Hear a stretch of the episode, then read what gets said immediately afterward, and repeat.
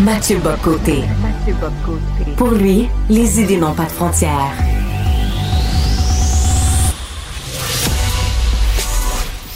Au contraire, les idées mènent le monde.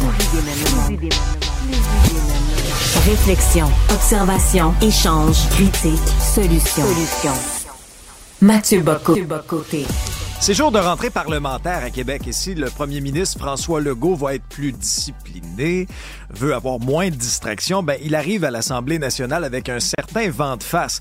Et celui qui a le vent dans le dos, selon un plus récent sondage de la firme Palace Data, c'est Paul Saint-Pierre Plamondon et le Parti québécois qui ont désormais 11 points d'avance sur la CAQ avec 32% dans les intentions de vote. De Montréal, je rejoins à Paris Mathieu Bocoté. Salut Mathieu. Bonjour. Alors, euh, ce sont des résultats euh, très révélateurs pour le Parti québécois et Paul Saint-Pierre Plamondon. Ben, c'est une tendance qui se laisse voir depuis à peu près un an. C'est-à-dire, moi, tous ceux qui sont très surpris, on pouvait voir quelque part dans les, dans les semaines, dans les mois qui ont suivi l'élection, la CAQ, manifestement, a commencé à laisser de côté ce qui avait fait son succès à partir de 2018, c'est-à-dire son nationalisme. Donc, il faut se souvenir qu'est-ce qui a fait la force de la CAQ. C'est d'abord qu'elle nous a délivré des libéraux de Couillard en 2018. Ensuite, elle a traduit politiquement l'aspiration à la laïcité et au combat contre le multiculturalisme canadien avec la loi 21. Ensuite, elle a osé parler du grand sujet tabou qui aujourd'hui l'est un peu moins, la question de l'immigration. Et plus encore, à l'été 2020, quand, dans les suites de ce qui se passait aux États-Unis, il y a eu une campagne médiatique absolument démentielle, à mon avis, pour forcer le Québec à s'agenouiller devant la théorie du racisme systémique. C'en était vraiment, euh, c'était une charge constante. François Legault a tenu tête. Et pour tout cela, les Québécois, je crois, étaient reconnaissants à François Legault. Puis il a poursuivi tout au long du mandat. Il disait, bon, on se souvient, pour l'immigration, ce serait la louisianisation, ce serait une menace existentielle, c'est trop élevé. Bon. François Legault est, est élu. Et là, qu'est-ce qu'il fait? Il vire de bord complètement, pour différentes raisons. Sur la question de l'immigration, soit il perd le contrôle, soit il a menti, soit il comprend pas ce qui se passe, mais d'une manière comme de l'autre, les électeurs se disent, mais sa politique est insensée.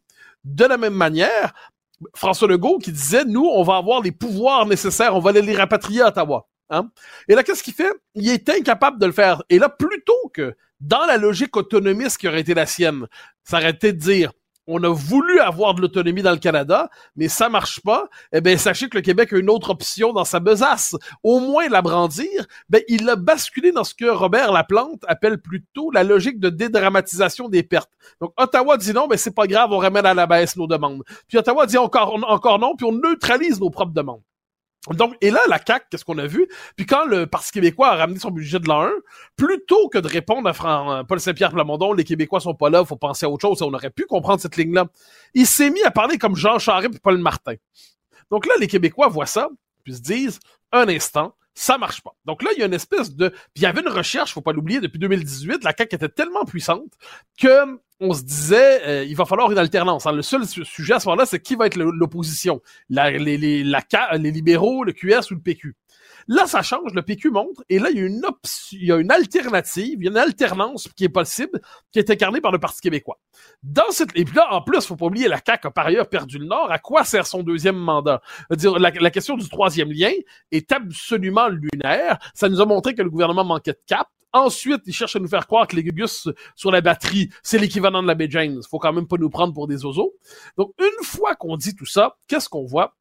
Eh bien, Paul Saint-Pierre Plamondon a réussi, et lui, Paul Saint-Pierre Plamondon, j'insiste, euh, ne, cache pas son option souverainiste. C'est, moi, je pense, depuis Parizeau qu'on n'a pas vu un chef souverainiste qui est aussi clair et ouvert dans son option. Hein, comme disait Parizeau en 87-88, on va parler d'indépendance avant, pendant et après les élections. Et c'est ce que fait Paul Saint-Pierre Plamondon. Donc là, il y a un, un jeu de bascule. Les Québécois passe en fait d'un nationaliste à un autre. Et là, qu'est-ce qu'on voit? Il y a une partie importante des commentateurs, et surtout des commentateurs fédéralistes, qui sont ça fait complètement sauter leur, grille de lecture. Parce que pour eux, ils avaient décrété que les Québécois se foutaient de la question nationale. Ils avaient décrété que ça avait plus d'avenir. Ils avaient décrété que la question d'identité, c'était secondaire. Ils avaient décrété que tout ce qui intéressait les gens, c'était leur vie quotidienne, quotidienne, quotidienne, puis qu'il n'y avait pas de trame de fond dans la politique. Donc là, ils voient PSPP, percer, faire sortir un Parti québécois qui était au seuil de, de, de la tombe, puis là maintenant il est au seuil du pouvoir, et qui fait réussir à faire remonter le Parti québécois. Et donc leur explication, c'est ah ben il réussit à percer grâce à son style, grâce à son charme, grâce à son sa candeur, grâce à sa fraîcheur. Tout sauf son discours. Donc, on traite les Québécois en ce moment comme des groupies de rockstars. C'est-à-dire, oh là là, on aime le poster de PSPP, mais on se fiche complètement de ce qu'il nous raconte. Mais c'est absurde. Je veux bien croire que les électeurs sont sensibles à toute une série de dimensions, mais prendre comme principe de méthode que les électeurs s'appuient, en viennent à appuyer quelqu'un tout en se fichant complètement de ce qu'il dit, ça me semble un peu abusif. Donc PSPP dans les faits, en ce moment, a été capable de ramener le Parti québécois au cœur du jeu sans l'amener à renier la question nationale et l'indépendance. La prochaine étape, qu'est-ce que c'est? En fait, elle est double.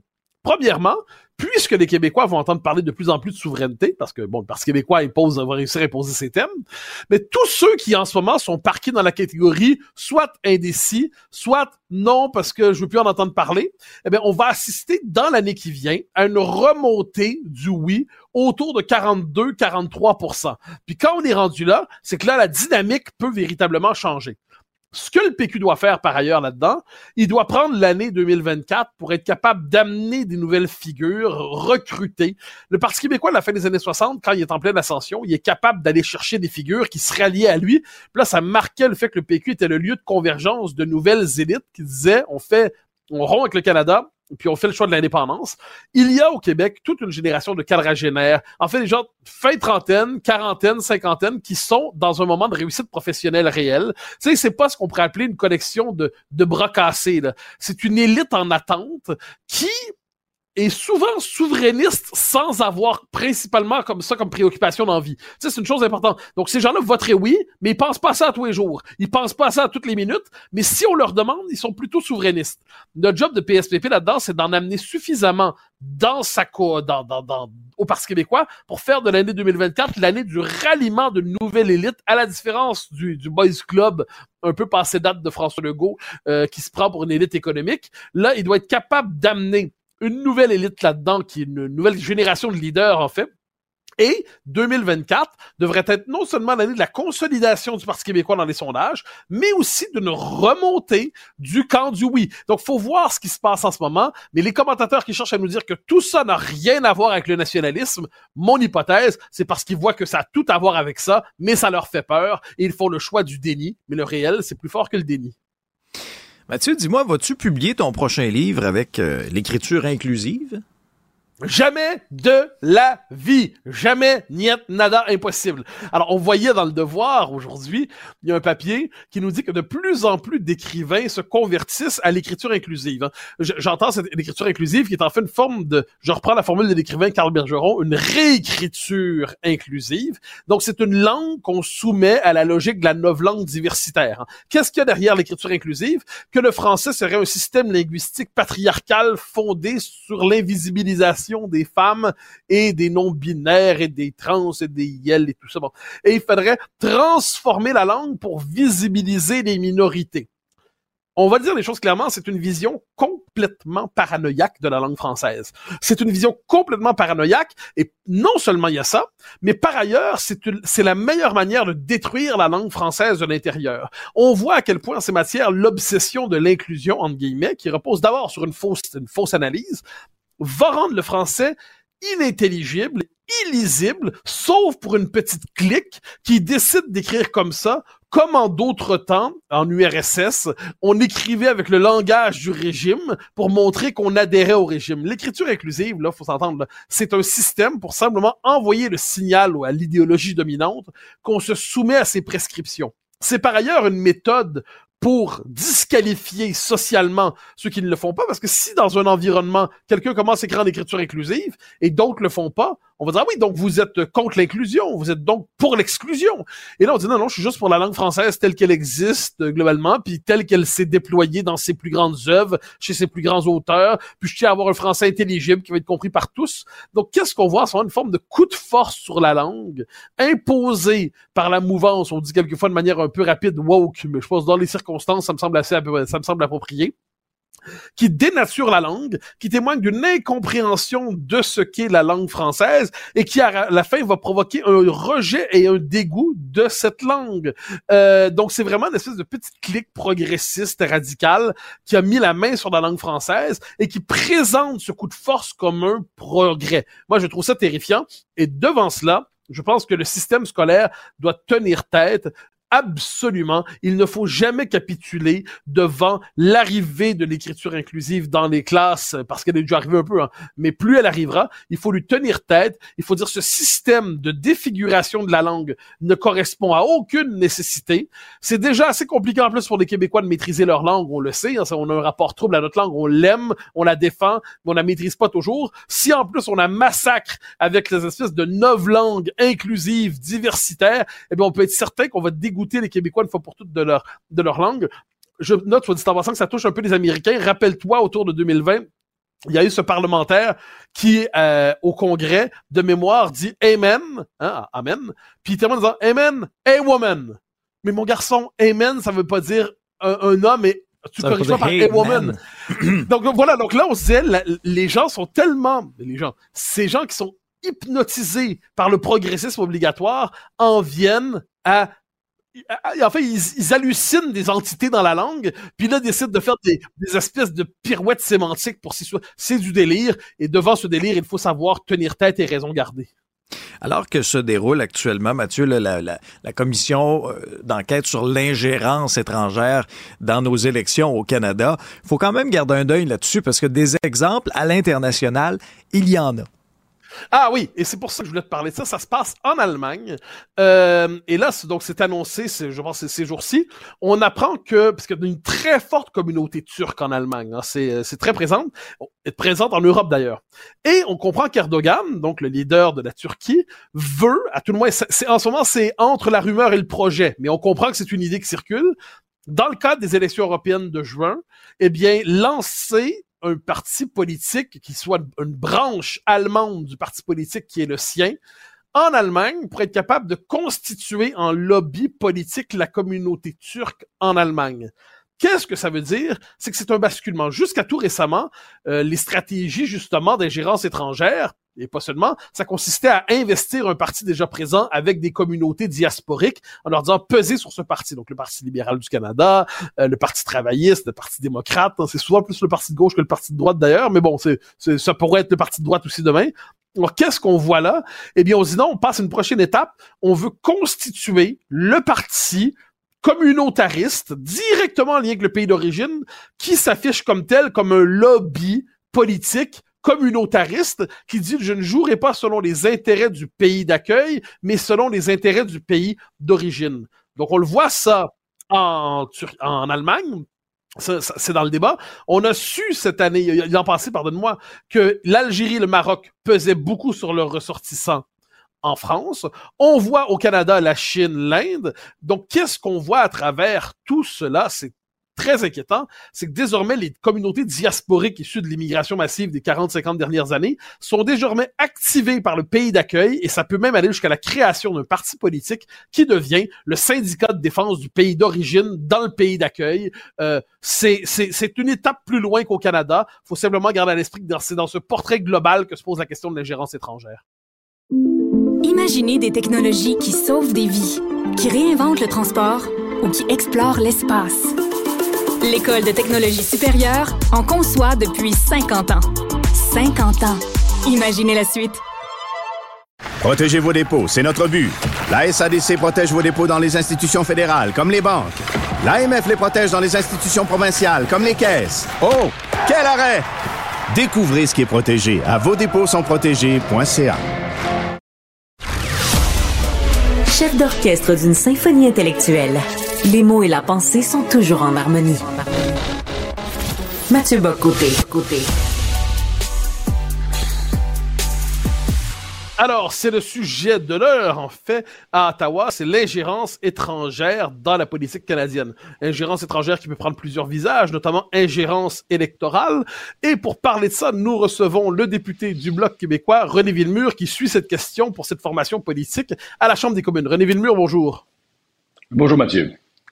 Alors, euh, question, la, euh, la commission est lance, euh, va, va, va, va, mener ses travaux. Quelles sont les attentes en ce moment du Bloc québécois par rapport à cette commission? Qu'est-ce qu'on espère en fait? Quelle est la mission que vous lui prêteriez? Et est-ce que vous êtes assez optimiste sur ce qu'elle peut trouver?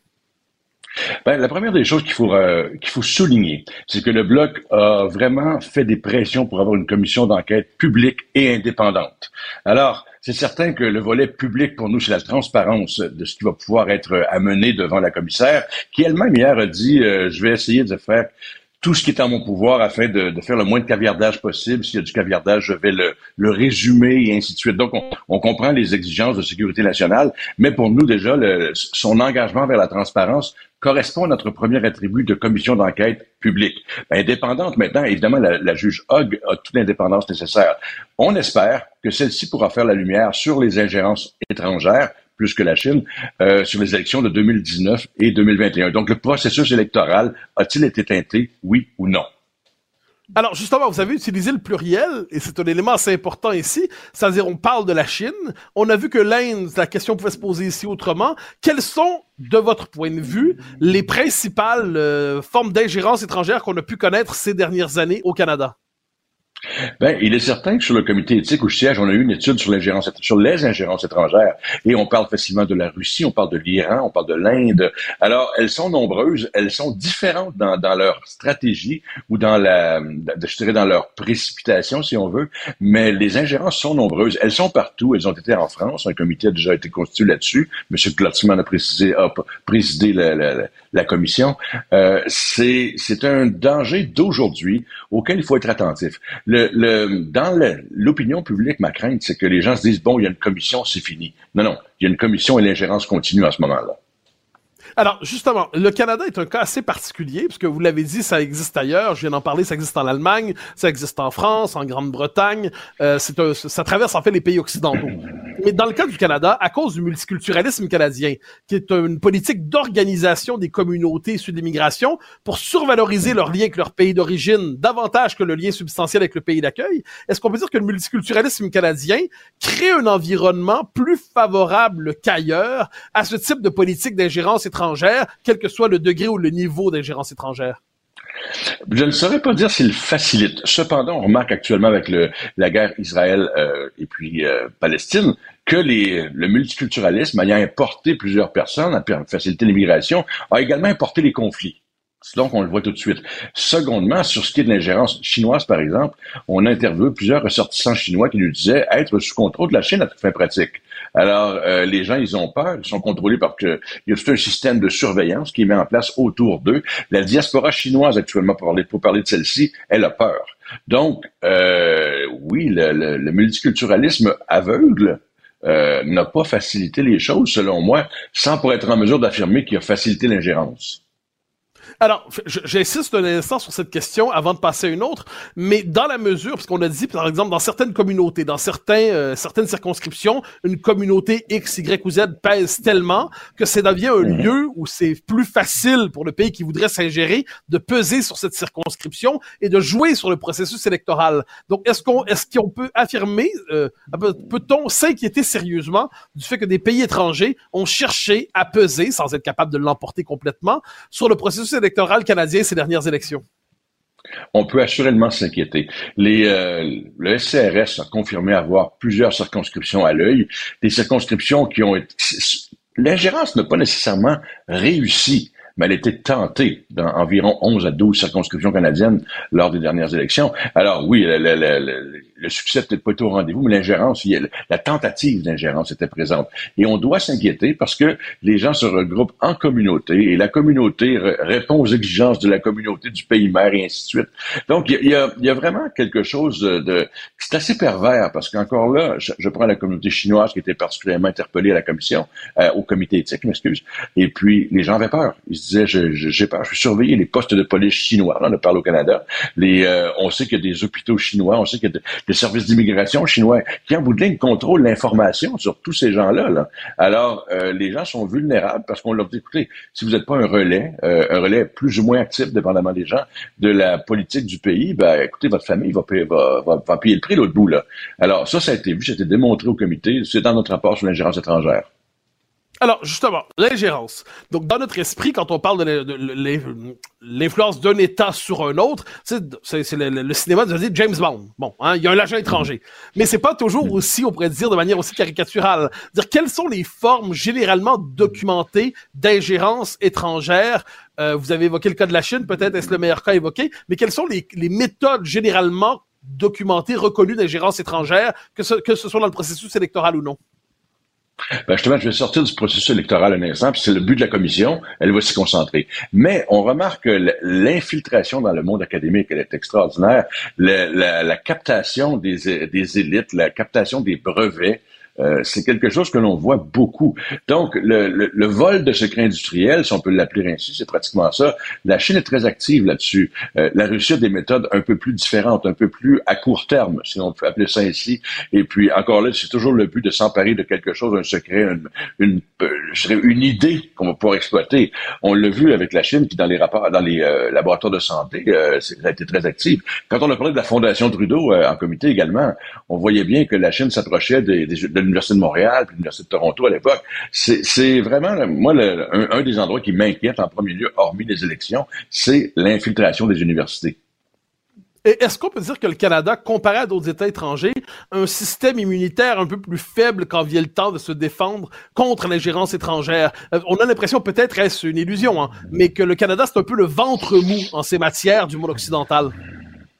Euh, moi, je trouve que le Canada a été naïf, voire extrêmement naïf face à l'ingérence étrangère, parce que, d'une part, le gouvernement Trudeau a une politique étrangère qui est un peu floue, et puis, deuxièmement, lorsqu'on a levé l'alerte, nous, c'était au mois d'août 2022, euh, ça a pris pas mal de temps avec les choses commencent à bouger, et quand elles ont commencé à bouger, elles ont fait du surplace. La nomination de M. David Johnston, que l'on a finalement pu réussir à exclure là-dessus, qui était, euh, je, je, ne conteste en rien sa compétence. Par contre, il était trop près de l'action. Il était en lien direct avec M. Trudeau. C'est pas quelque chose d'acceptable. Mais tout ça, là, ça a été de retard en report. Et puis, euh, jusqu'à temps qu'on arrive à la commission. Mais on n'a pas voulu, on a nié, tout le printemps dernier, on a nié l'existence de l'ingérence étrangère. Je pense que c'est une grande naïveté. Et cette naïveté-là, dans un pays de la taille de celle du Canada, c'est inadmissible.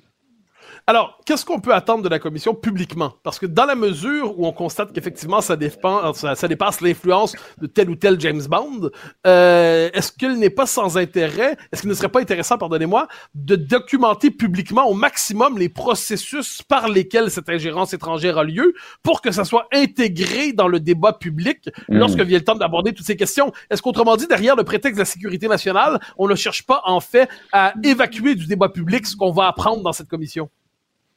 Ben, la commission a deux phases. La première, c'est la recherche des faits. Et puis, lors de cette phase, on va autant que possible rendre public les documents qui permettent de comprendre qu'est-ce que l'ingérence étrangère, quels en sont les impacts, comment ça fonctionne. La deuxième phase va être une phase de, d'établissement de politique publique pour éviter la situation. Donc, je crois que dans la première partie, euh, les médias et les gens devraient porter une grande attention parce que beaucoup va être amené à la table. Il est certain au prétexte de sécurité nationale, il va y avoir euh, des éléments qui ne pourront être rendus publics. Mais la juge, dans ses communications, a vraiment indiqué qu'elle était pour faire tout ce qui était en son pouvoir afin de rendre public, ou, si c'est pas le texte original, un texte résumé, afin que les gens puissent comprendre. Moi, ce que je remarque, quand on a eu la, commission sur l'ingérence étrangère, les gens ne comprenaient pas ce dont il s'agissait. Ils étaient naïfs. Ils disaient, c'est ailleurs, c'est pas grand-chose, c'est à un endroit au Canada. Non, non, non c'est partout. Dire, les liens économiques entre le Canada et la Chine sont immenses. Ils continuent. Certains de ces liens-là causent problème ou des inquiétudes. Et puis, je crois qu'il faut s'y intéresser sérieusement. Il est temps que l'on mette nos culottes, comme on dit ici, là, et qu'on agisse euh, vraiment en, en, pays qui, qui a cette place-là dans le monde. René Villemur, merci infiniment pour votre passage. On va suivre les travaux de cette commission avec grand intérêt. Merci. Jongleur des mots, dompteur d'idées. Mathieu Bocoté, tout un spectacle cérébral. Alors, le sujet dont on parle, dont on a parlé, dont on parlera, l'immigration, s'accompagne d'un autre sujet tout aussi essentiel, en fait les deux sont liés, c'est l'intégration et la francisation. Que veut dire franciser un immigré? Que veut dire l'intégrer? Pour en parler, je reçois Tania Lompré, qui est chargée de cours euh, à l'Université du Québec à Montréal, si je ne me trompe pas, oui, et qui, pendant des années, et encore aujourd'hui, a travaillé en francisation des immigrants. Tania Lompré, bonjour. Bonjour Mathieu. Alors, question première, on entend souvent ça, il nous faut franciser les nouveaux arrivants, il faut franciser les immigrants. Mais à quoi réfère le terme franciser? Apprendre à dire oui, bonjour, comment allez-vous? Oui, très bien, merci. Euh, quelles sont les attentes quand on dit d'un immigrant qu'il a été francisé? Jusqu'à quel niveau l'a-t-il été? Ben, en fait, euh, la francisation, en fait, ce sont des cours de français langue seconde qui sont adaptés au contexte québécois. Donc, ce ne sont ni plus ni moins que des, des cours de français là, pour quelqu'un qui ne parle pas du tout, quelqu'un qui doit parfaire son français. Puis là, quand on parle de français, on parle non seulement de parler français, de comprendre le français, de produire à l'écrit et de comprendre un texte lu. Donc, vraiment, là, on est euh, sur quatre compétences et une autre essentielle, donc connaître les codes culturels et interculturels de la langue et de la culture que nous intégrons ou dans laquelle nous voulons avoir une place. Euh, ça, ça, ça, ça, fait que mais concrètement, qu'est-ce que ça peut vouloir dire aujourd'hui? Vous avez, je donne un exemple, vous avez un Sri Lankais ou vous avez un Mexicain, c'est peut-être pas le même type d'attente par ailleurs, qui arrive, il, connaît ni Félix Leclerc, ni Gilles Vigneault, il parle pas français, euh, il ne le parle même presque pas du tout. Après six mois avec vous, ou trois mois, ou deux mois, euh, qu'est-il devenu? En fait, c'est beaucoup plus long que les gens pensent. Donc, en trois mois ou en six mois, on n'est pas fonctionnel ou autonome avec une nouvelle langue si on ne la parlait pas du tout lors de notre arrivée. On va parler plutôt là, de 1500 à 2000 heures de formation avant qu'une personne soit autonome en français. Donc, c'est sûr que c'est pas en trois mois ou en six mois que vous allez voir vraiment euh, une autonomie langagère. Par contre, là, après quelques mois, quand même, ou même après quelques jours, les gens vont pouvoir commencer à se débrouiller avec des phrases clés ou avec des thématiques simple, euh, relié à l'identité par exemple, mais pour euh, connaître la culture, là on parle de plusieurs euh, plusieurs semaines de formation. donc évidemment, on va miser sur l'autonomie de, de, base en premier avant d'entrer dans les contenus culturels interculturels. Mais oui, ça prend plusieurs mois, même on peut compter en, nombre d'années selon la langue d'où nous partons en fait. Une personne qui parle espagnol va être autonome beaucoup plus rapidement que quelqu'un qui parle tamoul ou punjabi, comme vous avez mentionné tantôt. Alors, ce que vous, ce que vous venez, de, venez, de, dire est important. En gros, euh, quoi qu'on en dise, on peut pas présenter ceux qui arrivent de manière interchangeable. Certains sont plus facilement intégrables, entre guillemets, que d'autres parce qu'ils ont davantage de points de contact avec la culture de la société d'accueil? Ben, en fait, c'est sûr que plus vous allez être en contact avec la société d'accueil, plus vous allez avoir, une modélisation au niveau de la langue. Fait plus vous entendez du français, plus vous allez parler français, plus vous lisez du français, plus vous allez en, écrire. Donc, c'est sûr qu'il faut avoir un certain degré euh, d'exposition, de point de contact, comme vous l'appelez, avec la communauté euh, francophone ou la communauté d'accueil. Donc, c'est sûr que c'est pas euh, ça s'attrape pas comme ça, apprendre une langue. Donc, ça demande beaucoup d'efforts individuels et beaucoup d'efforts aussi de la société d'accueil pour offrir des programmes adéquats pour que les gens puissent parler. évidemment, je pense que parler français, comprendre le français, c'est la pierre angulaire de la participation à la société ou à l'intégration euh, sociale. Donc, c'est sûr que si on laisse ça de côté ou qu'on ne finance pas assez les programmes, c'est sûr qu'on peut pas avoir les résultats attendus. Et pourtant, vous m'inquiétez, vous m'inquiétez parce que vous dites financer les programmes, c'est une chose. De l'autre côté, à ce qu'on voit de plus en plus, les chiffres de Frédéric Lacroix sont assez parlants, mais il n'est pas le seul à en parler. Le degré de concentration ethnique des populations issues d'immigration dans telle ou telle école, tel ou tel quartier, fait en sorte que, sauf peut-être avec le professeur, euh, euh, le policier, le, facteur, je sais pas, on voit des figures d'autorité, euh, ils rencontrent assez rarement la société d'accueil. Donc, à la rigueur, peut-être vont-ils suivre des cours de français, mais ils évoluent dans un environnement où le français n'est pas nécessaire. Est-ce que ça n'entrave pas la francisation telle que vous la pratiquez? Ben, c'est sûr que, tu sais, dans certains quartiers où la, personne n'aura pas de contact avec la société d'accueil ni avec la, langue, c'est sûr qu'il n'y a pas, il y a pas de modèle. Donc, quand on voit pas d'utilité, c'est sûr qu'au niveau de la motivation, intégrative ou instrumentale, quand on se rend compte qu'on n'a pas besoin d'une langue, c'est sûr que c'est euh, moins motivant ou moins facilitant d'aller consacrer euh, beaucoup d'efforts pour son apprentissage. Donc, c'est sûr que tant que la société exige pas ou demande pas une maîtrise de la langue, euh, c'est sûr que lorsqu'on est adulte, qu'on a plus de 16 ans, ben c'est sûr que si on se rend compte qu'elle n'est pas nécessaire, par exemple, moi, j'ai pas besoin du japonais euh, euh, dans ma vie de tous les jours, donc je, je ne l'apprends pas. Mais si je déménageais, par exemple, en Finlande, ben là, évidemment, le finnois deviendrait essentiel à mon intégration. Donc, c'est sûr qu'il faut voir un peu là, quel est l'investissement demandé et pour quel résultat. En fait, s'il n'y a pas de résultat, ben c'est sûr qu'on va pas nécessairement s'investir. Alors, je reviendrai dans un instant sur votre vision de ce que veut dire franciser et intégrer. Mais juste avant, euh, constat général, de votre point de vue, ça fonctionne bien, la francisation et l'intégration au Québec? Est-ce qu'on peut dire c'est plutôt un succès, plutôt un échec, totalement un succès, totalement un échec? je dirais que c'est peut-être en plein milieu dans une zone de gris. Là. Donc, euh, évidemment, c'est sûr que lorsqu'on parle de plus jeunes, hein, donc des jeunes en bas de 16 ans, évidemment, la loi 101 euh, va être ben, va intégrer une bonne majorité des nouveaux arrivants, sauf par contre les gens qui sont en situation temporaire. Donc ça, c'est important d'en parler. Si vous êtes un travailleur temporaire ou un étudiant étranger, vous pouvez inscrire vos enfants à l'école euh, anglophone. Donc la loi 101 ne, euh, ne s'applique pas. Mais euh, lorsque vous avez 16 ans et moins et que vos parents ont un statut régulier et tout ça, donc vous allez apprendre le français par l'école. Par contre, il faut aussi d'autres très, une fois qu'elle est seulement scolaire, la langue, ben, il faut pouvoir la réinvestir dans d'autres milieux, puis c'est pas toujours euh, évident.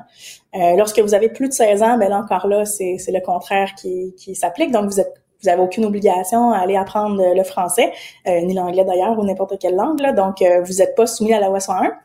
L'éducation des adultes ne l'est pas non plus au niveau de la formation professionnelle, donc euh, c'est pas, euh, on n'a pas besoin là d'apprendre le français ou de même euh, d'atteindre un certain niveau là pour obtenir un diplôme qui est pas celui du secondaire ou même au niveau du secondaire là c'est encore encore pas tout à fait vrai. donc en plus de ça, lorsque vous lorsque vous êtes adulte, c'est sûr que en fait si quelqu'un par exemple vous embauche sans que vous parliez la langue, ben c'est sûr que vous n'êtes pas nécessairement disponible pour aller l'apprendre. Et euh, encore une chose, c'est important de mentionner que euh, au niveau des adultes, ben il n'y a pas non plus d'obligation au niveau légal. Donc, vous pouvez devenir citoyen canadien, par exemple, en ayant un niveau 4 euh, de français ou d'anglais. Donc, il n'y a pas de d'obligation ici. La seule, le seul endroit où il y a une obligation, c'est si, par exemple, vous passez par un programme temporaire et vous voulez régulariser votre statut. Là, on va vous demander d'atteindre un seuil d'autonomie langagière, c'est-à-dire à peu près un niveau 8 euh, donc à peu près là, 1400, 1400 et 1900 heures de formation selon l'endroit où vous allez suivre votre cours. Alors, on arrive ensuite à ce que francisé intégré, mais votre présentation, je vous sens prudente. Vous me direz si je me trompe, mais globalement, vous me dites euh, bon, la francisation s'applique pas aux temporaires, ça s'applique pas à ci, ça s'applique pas à ça, ça s'applique pas aux adultes, euh, mais euh, c'est pas si pire que ça j'ai entre votre description de la situation et le jugement global que vous portez, j'ai l'impression qu'il y a un écart. Euh, j'ai, peut-être mal compris. Non, ben en fait, c'est, sûr que si on va voir au niveau, euh, moi je crois beaucoup qu'un processus de francisation, ça se fait à deux avec la société d'accueil et les nouveaux arrivants. Puis je pense que le Québec met pas tout en place euh, ce qu'il devrait mettre pour que ce soit le cas. Euh, c'est sûr que si vous donnez la possibilité aux gens de ne jamais apprendre la langue, ben faut pas s'étonner à ce que des gens ne l'apprennent pas non plus. Alors, vous nous disiez, la francisation, ça s'accompagne d'intégration d'éléments culturels de la société d'accueil. Donc, j'ai dit au tout début, trahissant mon âge, Félix Leclerc et Gilles Vigneault, mais ajoutons euh, les cowboys fringants, puis des générations, puis Louis-Jean Cormier, tout ça. Ça, est-ce que cette partie-là, parce que je crois que je devine qu'il y a plusieurs écoles en francisation des immigrants, écoles au sens idéologique. Il y en a pour qui il faut simplement une francisation communicationnelle de surface. Vous, pour vous avoir lu sur cette question en d'autres temps, vous disiez il faut franciser et québéciser. Euh, quelle est l'approche dominante aujourd'hui en ces matières? C'est francisation communication ou francisation culture intégration? En fait, je pense que la culture fait partie intégrante d'une langue, donc euh, elles ne sont pas indissociables. Là, il faut apprendre aussi une culture pour euh, pour y naviguer en fait. Donc c'est sûr que pour euh, l'apprentissage des codes culturels, ben ça va être euh, des fois certains codes vont être très de base, par exemple comment on fait la file pour apprendre un autobus, mais aussi comment on est exposé à la chanson québécoise, au cinéma québécois, à la littérature, à la poésie, aux grands auteurs, aux médias. Donc tout ça c'est super important.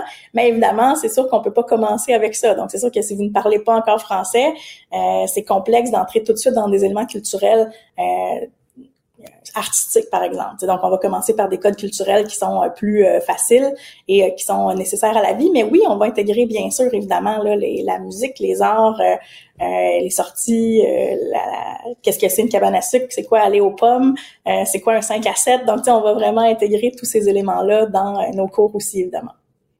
Alors, l'intégration. Moi, je vous donne ma définition, mais c'est peut-être pas la vôtre. C'est apprendre à dire nous avec la société d'accueil. C'est-à-dire transférer son nous du pays d'origine euh, au pays d'accueil sans se réfugier dans le nous du pays d'accueil d'origine qui habite dans le pays d'accueil, c'est-à-dire la communauté euh, de personnes issues de la de, de l'immigration. Donc, apprendre à dire nous avec la société d'accueil. Ça fonctionne, ça, de temps en temps?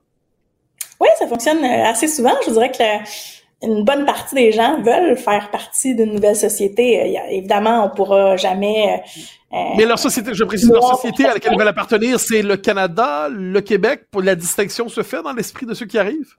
Euh, je dirais que ça dépend en fait de, tout le monde. Ça dépend de ce qu'ils avaient comme connaissance antérieure avant d'arriver ici. Ça dépend de ce qu'ils avaient comme portrait euh, de la société. Donc oui, il y en a pour qui euh, l'appartenance au Québec c'est très important. D'autres pour qui ça peut l'être moins.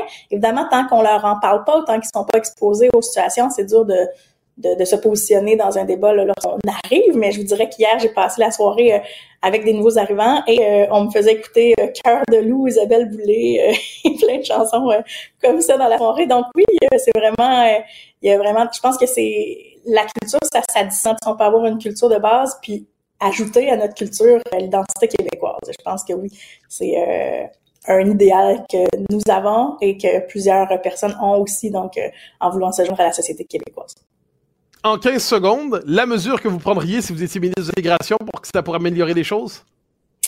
Euh, rendre les de francisation adéquats partout au Québec, euh, les diffuser, euh, faire en sorte qu'ils soient accessibles et qu'on puisse aussi là, donner aux gens en fait d'avoir de pouvoir démontrer leur connaissance du français plutôt que le français ou lorsqu'on arrive pour avoir une légalité dans nos statuts. Daniel Ompré, merci Lima et bonne journée à vous. Merci à vous. Les rencontres de l'art. Lieu de rencontre où les idées se bousculent. Où la libre expression et la confrontation d'opinions secouent les conventions. Des rencontres où la discussion procure des solutions. Des rencontres où la diversité de positions enrichit la compréhension. Les rencontres de contre de l'art. Emmanuel Traverse est avec nous pour poursuivre l'analyse de l'actualité. Emmanuel, bonjour. Bonjour. Il sera question dans la première partie de notre échange de four à pizza, de woke, ah. de Pierre Poilièvre, d'écologisme, de gauche, de liberté d'expression et de fake news. De quoi parlons-nous exactement? De la croisade que mène le chef de l'opposition officielle en faveur des fours à pizza. C'est pas peu dire. La semaine dernière, il fait un point de presse, il est à Vancouver et il choisit comme lieu pour faire son point de presse une pizzeria. Il est devant un four à pizza. Et il nous dit, je dois vous parler de la terrible crise existentielle pour l'univers, les fours à pizza. Il se met à se moquer du gouvernement Trudeau en disant le gouvernement Trudeau est davantage préoccupé par les fours à pizza et par les fours à bagel que par euh, le prix de l'épicerie, les familles qui peuvent pas se loger, qui sont dans les banques alimentaires, etc., etc., etc. Alors, ça m'a mis la puce à l'oreille parce que je me disais, si le gouvernement est en croisade contre les fours à pizza, on l'aurait, j'en aurais entendu parler. Et euh, je dois rendre à César ce qui vient à César. Le National Post a finalement fait un article en fin de semaine qui nous détaille le fin fond de l'affaire parce que j'ai pas eu le temps de m'y penser. Mais finalement, le gouvernement est pas en croisade contre les fours à pizza. Euh, c'est pas comme Valérie Plante quand elle avait décidé d'interdire euh, les foyers à bois puis qu'elle voulait réglementer les fameux fours à bagel et à pizza à Montréal. Non, non. Ce qui est arrivé, c'est que le, le registre national des émissions de polluants, parce que ça existe, faut être capable de mesurer la pollution, a demandé aux propriétaires, à certains propriétaires de fours à pizza et de fours à bagel, de mesurer leurs émissions et de les rapporter pour qu'on puisse au moins savoir, avoir un, portrait clair de la situation. Vous voyez? Mais c'est trop nuancé, ça. Alors, Monsieur Poiliev, lui, fait croisade pour, est en croisade contre le wokisme qui s'attaque au four à pizza et pour la liberté de nos bégos montréalais. Eh ben, tu m'obliges à me porter à la défense de Poilièvre parce que j'ai l'impression que. Mais je savais, c'est pour ça qu'on en parle. Parce, parce que, parce que, globalement, quand le gouvernement décide de commencer à multiplier les enquêtes et les informations, surtout quand on sait leur lecture qu'ils ont de la transition écologique, énergétique, surtout quand on connaît leur tendance aux progressistes globalement à culpabiliser le commun des mortels hein, pour à peu près tout ce qui fait est-ce que c'est pas une inquiétude légitime de Pierre Poilievre en disant un instant, un instant, là la première étape c'est celle-là, mais la suivante ou celle qui suivra, il y aura véritablement une volonté d'encadrer, tout comme les fours, euh, tout, comme en fait les progressistes municipaux l'ont fait, eh bien il y aura une volonté de casser les fours à pizza au nom de la lutte contre les changements climatiques. Est-ce que c'est à ce point inimaginable de croire qu'il s'inquiète à raison de cela? C'est pas inimaginable de croire ça. Et s'il présentait son argument ainsi, on pourrait avoir un débat. Mais le problème, c'est que lui passe d'une agence fédérale qui demande des données à une... Il, fait le, saut, là, mais il saute comme les 10 étapes de ton argument pour en arriver que le gouvernement veut sévir contre les fours à pizza. Et c'est là, moi, je trouve qu'il y a un, danger pour lui. C'est sûr que c'est très drôle. Le monde qui a Trudeau, ils vont dire, ah, tu regardes, il est fou, il est comme Valérie Plante, il veut fermer les fours à pizza. Mais en même temps, quand il fait ça, mais là, il s'expose à la réponse de Stephen Guilbeault, le ministre de l'Environnement, qui lui reproche de marchander dans des théories de conspiration.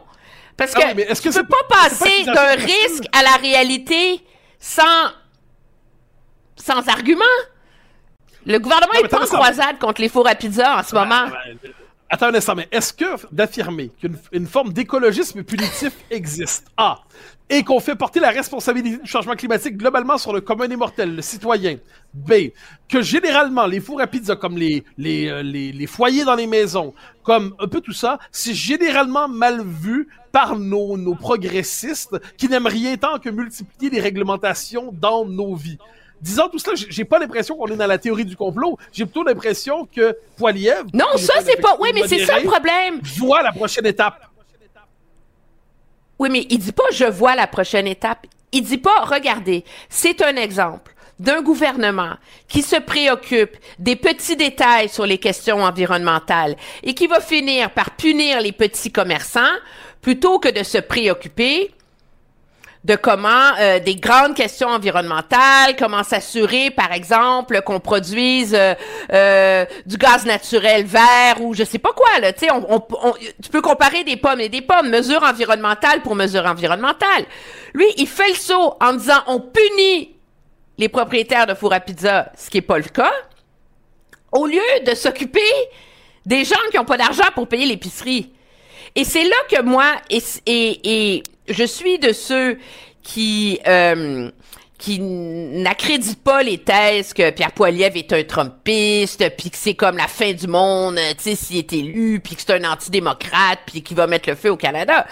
Mais il est dans une année charnière où lui, il est tellement en tête des sondages que là, il a, il a fait l'œuvre de destruction de la crédibilité du premier ministre. Je pense qu'il est rendu assez avancé là-dedans.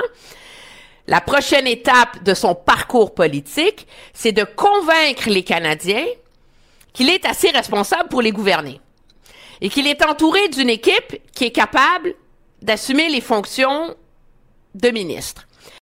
Quand il se lance comme ça, dans des raccourcis intellectuels qui sont très rigolos, j'en suis, et qui servent avant tout à mettre une vidéo sur son fil Twitter et ses médias sociaux pour attirer des dons et craquer sa base, le problème, c'est que il mine le sérieux qu'on exige de lui. Et c'est là, et c'est là qu'il est sur une pente très glissante, un peu, puis là je vais ouvrir une autre porte, ça va vraiment t'énerver, comme il l'a fait euh, euh, hier en déclarant que UNRWA, l'agence des Nations Unies pour les réfugiés palestiniens, est une entité terroriste. Il y a, il y a un raccourci là-dedans, et ce sont ces raccourcis pour fin de communication politique qui, dans mon livre, demeure son talon d'Achille et ce que j'appellerais sa kryptonite politique. Mais je, te je, te retourne quand même la question autrement. Est-ce que, est-ce que, selon toi, Poilièvre a raison de dire que lorsqu'on commence à... Puis je reviens là-dessus parce que c'est un bon exemple. À faire l'enquête sur les fours à pizza des uns des autres, puis les bagels, tout ce qui représente ça. Est-ce qu'on peut dire qu'avec raison, normalement, les, les nos, ils s'inquiéteraient du fait que nos amis progressistes, écolos, un peu autoritaires, commencent ça pour aller dans une étape plus loin et que normalement, d'ici 2, 3, 4, 5 ans, ça vient qu'une réglementation tellement serrée que c'est une autre manifestation d'écologie punitive sur le dos du commun des mortels. Est-ce que cette préoccupation-là, nonobstant les, les calculs que tu prêtes à Poilievre, c'est une préoccupation légitime? Moi, je vois ça dans un, un, je vois pas ça de la de la même façon que toi. Je peux comprendre que les gens qui en ont contre l'écologisme et la réglementation de la pollution voient ça ainsi. Mais le gouvernement... si on, non, non, attends, stop! Stop! Si le gouvernement punit des industries X, Y, Z, dont on connaît déjà leur niveau de pollution, OK? Et leur demande de participer à des bourses de carbone, d'investir dans l'assainissement de leur méthode de fabrication, etc., qui se disent, ça vaudrait la peine de vérifier quand même si les fours à pizza, ça pose problème ou pas. Est-ce que c'est si grave que ça? Mais je te retourne Je dis pas que ça doit être la priorité du ministère de l'Environnement, mais à un moment donné, si on, Mais est dans une, que- si, on, si on est dans une logique de décarbonation, Mais où si on dans- explique aux gens qui doivent laisser leur voiture de côté pour prendre les transports en commun, qu'on investit des dizaines de milliards de dollars pour euh, transformer nos systèmes de chauffage, construire des nouveaux barrages électriques, euh, construire des nouveaux systèmes de transport en commun, de se dire, est-ce que finalement, les restaurants devraient être concernés par leur méthode de production? Je pense que la question est légitime. Tu peux pas condamner la réponse avant de l'avoir eue. Ah, ah non, mais moi, ce que je te dis, c'est que la C'est question. comme tu peux céder à la paranoïa environnementale. Ah non. Et, et on, on nomme paranoïa trop souvent une simple capacité d'être mis, de, de, de voir à l'avance le coup d'après. Dire, si on pense, pour reprendre ta question, qu'on vit dans un moment où, au nom de l'écologisme, comme on le voit en Europe aujourd'hui, il y a la multiplication de méthodes autoritaires qui ont moins à voir avec la, la lutte contre le changement climatique qu'avec le- l'irrépressible manie d'une certaine gauche d'avoir un contrôle social toujours plus étendu sur la société au nom d'idéaux toujours plus lumineux. Je pense que c'est une inquiétude qu'on peut présenter. Non, mais là, c'est tellement gros ce que tu dis. C'est même pas Ah, sérieux, là. C'est pas comme mais si, si. la gauche se lève le matin en disant Comment est-ce que non. je vais punir Ah, le fabricateur de bagels? Ah, tu sais, je veux dire, sérieusement, la gauche Ah, se dit il faut réduire nos émissions, il faut traiter toutes les entreprises également. Ça vaudrait la peine de se poser la question. Ah, ben, Et on, on jugera du règlement une fois qu'il sera adopté. La preuve, comme quoi, c'est pas automatique que la gauche réussit à sévir et à punir les fours à pizza. C'est regarde ce qui est arrivé à Montréal. Quand Valérie Plante a banni les foyers à bois, comme beaucoup d'autres villes le font, euh, la question des bagels s'est posée parce que c'est une institution montréalaise et c'est une des grandes fiertés de Montréal, c'est qu'on fait quand même les meilleurs bagels sur Terre. Et là, tout d'un coup, il y a une telle levée de bouclier que le gouvernement, euh, la municipalité et l'administration Plante a été obligé de mettre ça sur la glace, de le reporter, de le reporter, a pelleté ça dans la cour de la communauté urbaine de Montréal. Et on verra, on attend justement leur décision là-dessus, là, prochainement. Donc, c'est pas une dérive autoritaire. La preuve, Ah. c'est que la levée de bouclier, la mobilisation populaire a eu raison de la démarche initiale de la mairesse il y a quelques années et on jugera de la qualité du règlement une fois qu'il sera émis, mais tout ça va avoir eu lieu cinq ans plus tard, quand même. Personne ne dit à l'instant que la gauche se réveille dans le désir de contrôle total. Je dis simplement qu'il y a une tendance. Ah, t'es pas loin! Sérieux, là? Non. Il y a une tendance dans nos sociétés à la surréglementation, au surencadrement, à la surnorme, au- à la multiplication des normes, toujours au nom d'idéaux qu'on dit les plus nobles qui soient. Et j'ai l'impression que cette espèce de, il y a une complaisance du commentateur, généralement, devant cette bureaucratisation et cette réglementation de l'existence. Mais, mais, mais, mais, mais, nous en reparlerons, car tu voulais aussi nous parler du sondage qui annonce un Parti québécois peut-être majoritaire, en fait probablement majoritaire si l'élection avait lieu demain. Euh, Parti québécois qui est 32% dans les sondages et la CAQ à 21%, puis les libéraux Mathieu. à 15%, dont 6% chez les francophones. faut appeler ça le sondage qui a fait léviter Mathieu Bocoté. Oh, il y en a eu d'autres. Euh, c'est très intéressant, moi, je trouve, ce sondage-là, parce que ça soulève deux questions. La première, c'est euh, l'état lamentable dans lequel se trouve le gouvernement Legault dans l'opinion publique, et est-ce qu'il peut rebondir? Euh, est-ce qu'il peut rebondir? Moi, je pense que oui, mais je pense qu'il devra contrer ses instincts pour y arriver. Euh, un stratège politique m'expliquait plus tôt cette semaine que l'opinion publique, c'est comme une pyramide. J'adore cette analogie. En bas, il y a l'humeur des électeurs, puis en haut, il y a les intentions de vote. Les gens, en ce moment, ils sont de mauvaise humeur. Pas personnellement contre M. Legault, bien que c'est lui qui encaisse, mais parce que la santé, ça va mal, l'éducation, ça va mal, on vient de se taper des grèves, le monde a la misère à payer l'épicerie, le logement. Il y a comme une impression que tout va mal. Sais, un peu comme si le Québec était brisé, là. Alors, c'est naturel que les gens décident d'en punir le gouvernement. Pour M. Legault, pour essayer, espérer remonter, il pourra pas faire ça en un mois, deux mois, trois mois. Il va falloir que ce soit petit à petit, grâce à une bonne gouvernance, qui va finir par convaincre les gens que les choses vont mieux et qui va changer leur humeur. Voilà pour M. Legault. Pour le Parti Ouais, québécois, est-ce que c'est signe que le Parti québécois peut et va gagner la prochaine élection? sérieusement, malgré ton enthousiasme, j'en suis très très loin. Ah bon? Peu, j'ai pas dit oh, va, j'en sais rien, mais peu. Attends un instant, il y a deux ans, il y a deux ans, le commentariat, hein, les, les, spécialistes des chroniques euh, nécrologiques disaient le Parti québécois est mort, c'est fini, c'est foutu. Là, en ce moment, manifestement, une tendance a été renversée. Qu'il l'emporte ou non, on n'est plus du Oui, tout dans la ça, je suis d'accord. Il a ressuscité. L'opposition aurait pu se canaliser vers les libéraux. Il y a- ça aurait pu se tourner vers Québec solidaire. Mais c'est vers le Parti québécois. Il y a une raison pour cela. Et cette raison, ça commence Oui, moi, la raison que je vois, la première, c'est le mot en N. Moi, je, moi, la raison première que je vois, c'est pas le N, nationalisme, c'est le P pour PSPP. C'est lui qui, par son style politique, son côté candide, son côté bonne foi, euh, etc., a réussi à euh, se percer une place dans l'espace public parce qu'il tranche avec les autres politiciens. Et par son habilité à manœuvrer le débat politique a réussi à retailler une place dans l'espace public au Parti québécois où le Parti québécois domine ses enjeux. Donc, il a réussi à définir des enjeux dans l'espace public qui, lui, sont propres, plutôt que d'avoir à s'insérer dans les débats des autres. On l'a vu avec l'histoire sur le roi, euh, sur le serment au roi, on l'a vu avec... euh, euh, la question de l'immigration, euh, on l'a vu et on le voit comme il l'a fait super habilement cette semaine avec sa sortie sur l'histoire des écrans, le temps d'écran des enfants, comment se questionner là-dessus? Et donc, en ce moment, les électeurs sont en pétard parce que tout va mal. Ils ont un chef qui est sympathique, qui n'est pas polarisant objectivement et qui amène des idées intéressantes dans le débat politique, qui se fait le reflet de leur tendance nationaliste, alors il devient une valeur refuge. Ouais. Mais le problème pour le Parti québécois demeure le même qu'il a toujours été, mais qu'il l'est davantage maintenant, qu'il en a fait une priorité, c'est le mot en S et le mot en La R. souveraineté.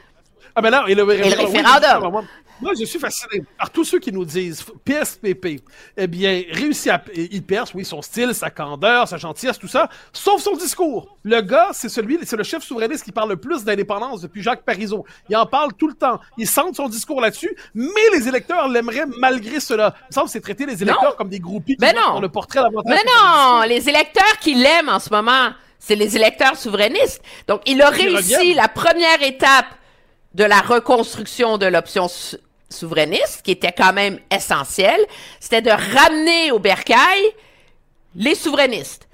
Ça, il a réussi. Il est à 31% la souveraineté oscille entre quoi? 30, 34 en général, là, dans les, dépendant des, des différents sondages. OK? Alors, il a réussi ça. Mais le dilemme du mouvement souverainiste et donc le dilemme de l'accession au pouvoir du Parti québécois demeure entier. Dans ce sens qu'il faut que ce, que ce bassin-là réussisse à croître. Et ça, ça reste à démontrer comment il va réussir à y arriver. Tu me diras, il lui reste deux ans et demi, j'en suis. Mais ça demeure le dilemme entier du Parti québécois, qui est de faire rayonner et de redonner une crédibilité à l'option souverainiste au-delà de son cercle traditionnel, grosso modo, du tiers de la population québécoise. Emmanuel à travers une occasion de parler de ça demain aussi probablement. C'est un plaisir. On se reparle demain avec grand bonheur. Au revoir. Alors, chers amis, c'était encore une fois un plaisir de vous parler. Nous retrouvons demain pour poursuivre cette analyse de l'actualité chaque jour avec nos invités, chaque jour avec le souci de comprendre ce qui se passe derrière ce qu'on nous dit. Merci, chers amis.